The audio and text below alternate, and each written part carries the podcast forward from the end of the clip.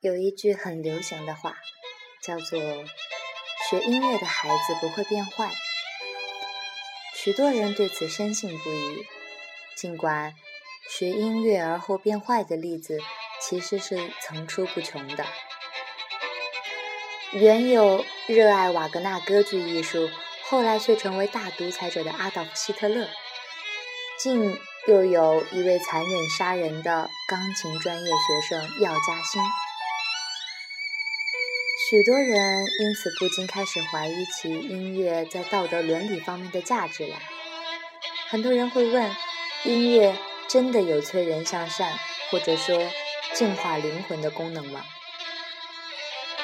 可是有一点我们是可以肯定的，就是古典音乐一定不会是助长人心中恶的一面的催化剂。从古希腊人立下塞吉洛斯墓志铭，甚至更早的时候起，人们写作、歌唱与演奏音乐的目的，就是为了赞颂神的荣光与人世的美好。当音乐史的长河逐渐流淌至近现代的时候，作曲家们发现，对暴力、扭曲、阴暗的描写，也同样是艺术美的一种。但是，即便如此，对于丑与恶的歌颂，也仅仅是停留在艺术层面上的，从未鼓励人们在实际生活中也如此操作。听过斯特拉文祭祀春之祭的人，不会真去搞这么一场献祭仪式；热爱马勒交响曲的乐迷们，也不会因为受其中悲观厌世情绪的影响，而真去做什么轻生之举。将艺术与生活划分界限，对于大多数来，对于大多数人来说，都是没有什么难度的。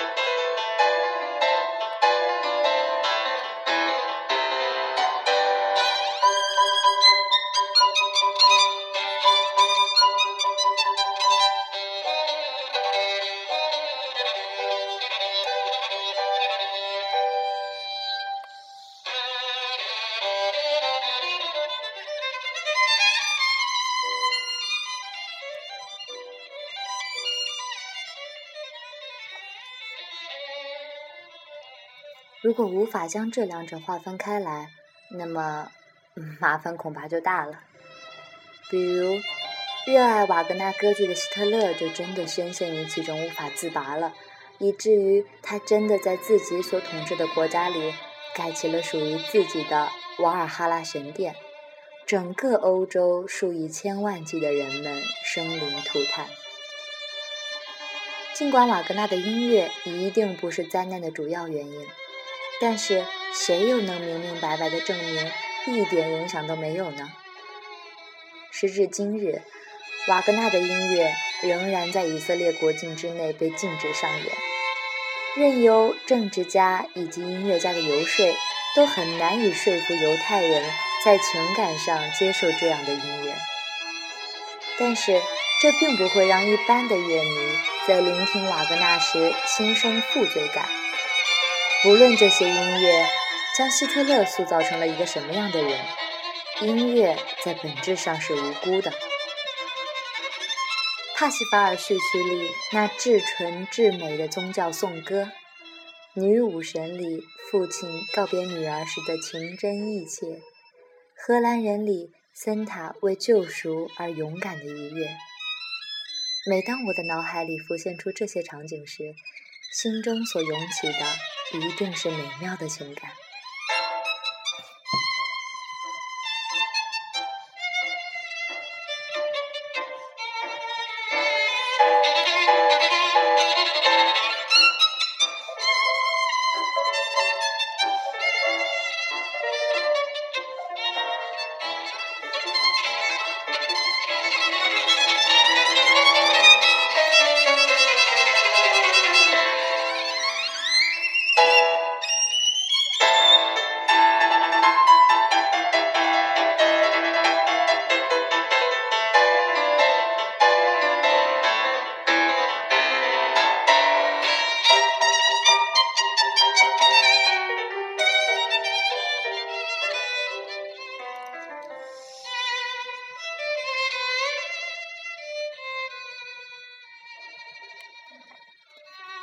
中国的古人则对音乐有着更加纯粹的正统观念，《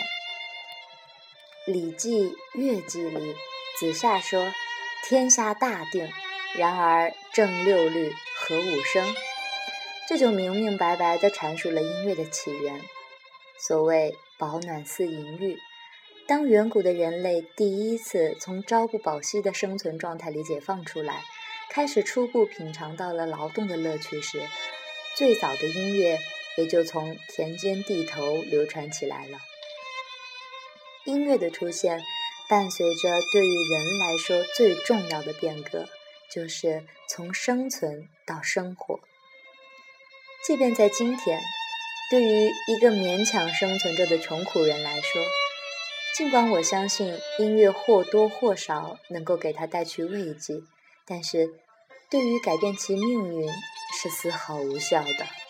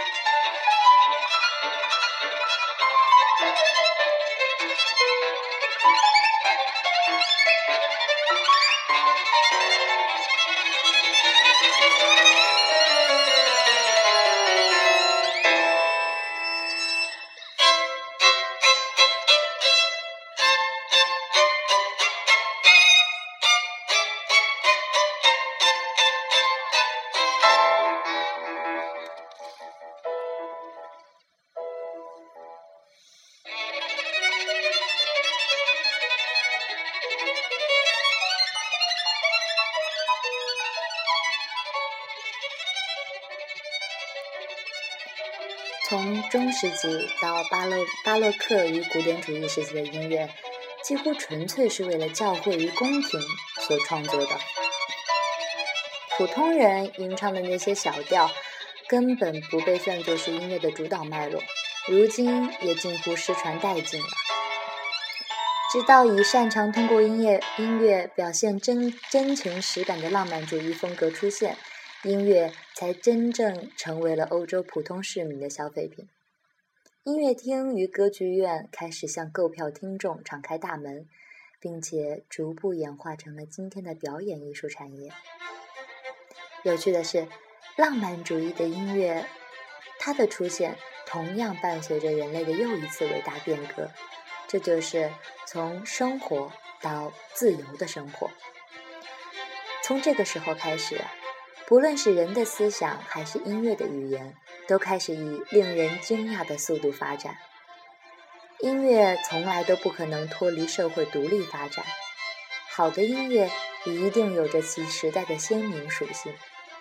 但是在后世看来，也同样具有独立于时代的伟大的艺术性，正如人类文明中的所有艺术门类一样。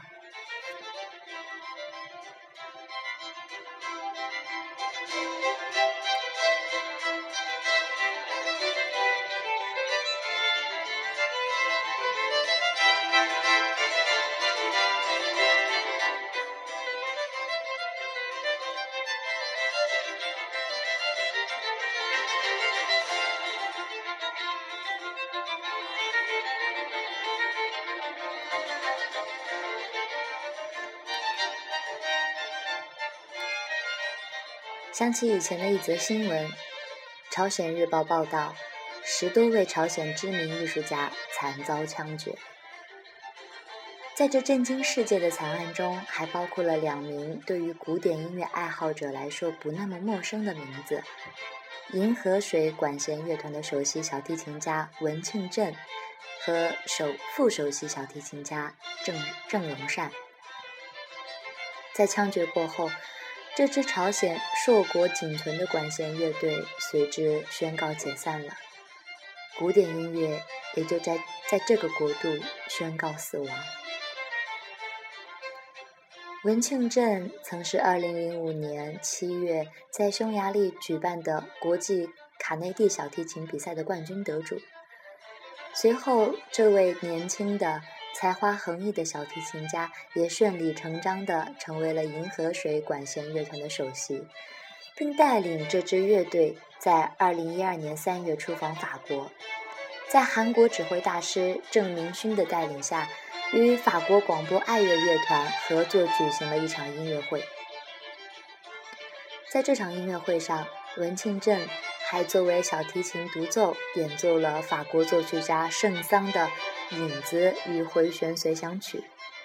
这是一首将小提琴的技巧性与歌唱性发挥到极致的杰作，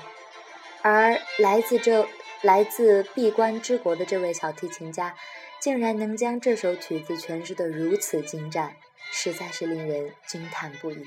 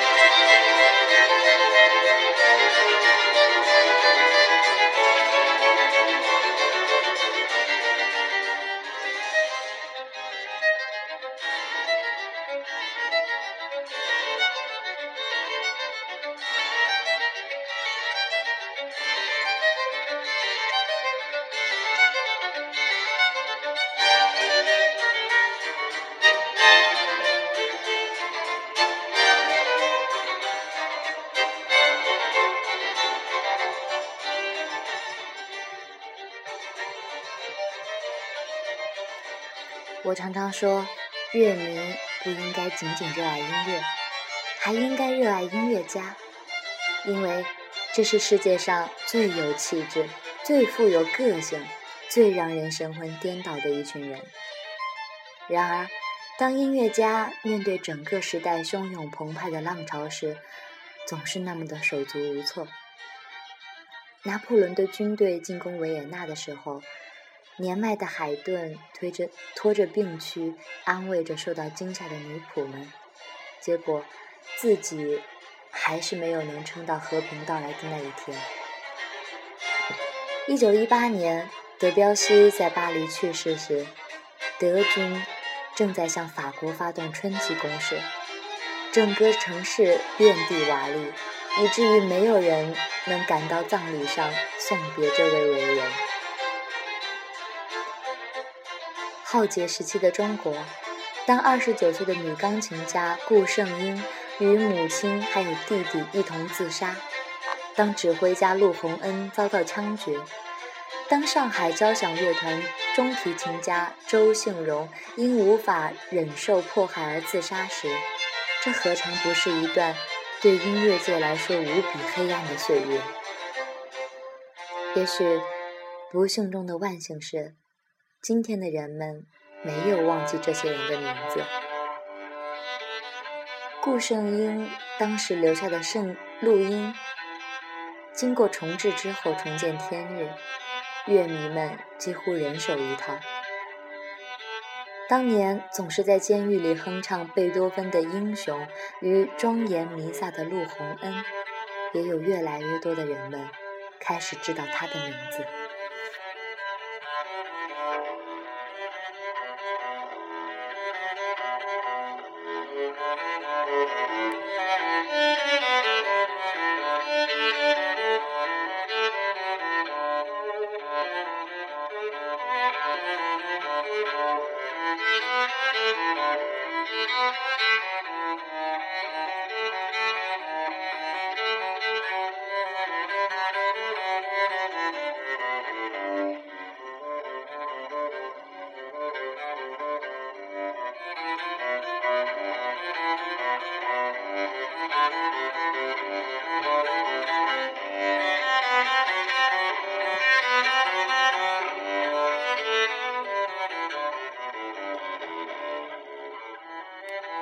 所以，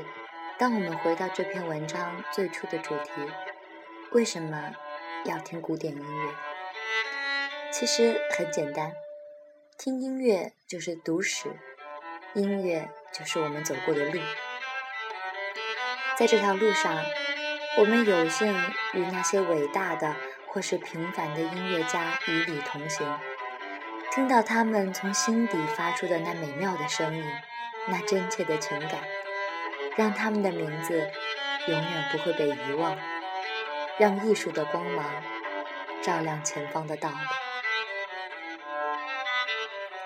这是我在豆瓣上看到的一篇文章，我特别喜欢，和大家分享一下。谢谢你们，再见。